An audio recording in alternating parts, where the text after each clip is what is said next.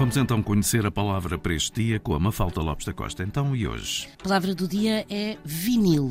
Ora, o vinil na química é aquilo que eles chamam um polímero. Ora, os polímeros são macromoléculas resultantes da união de muitas unidades de pequenas moléculas. E o vinil chama-se vinil a um objeto fabricado a partir deste polímero.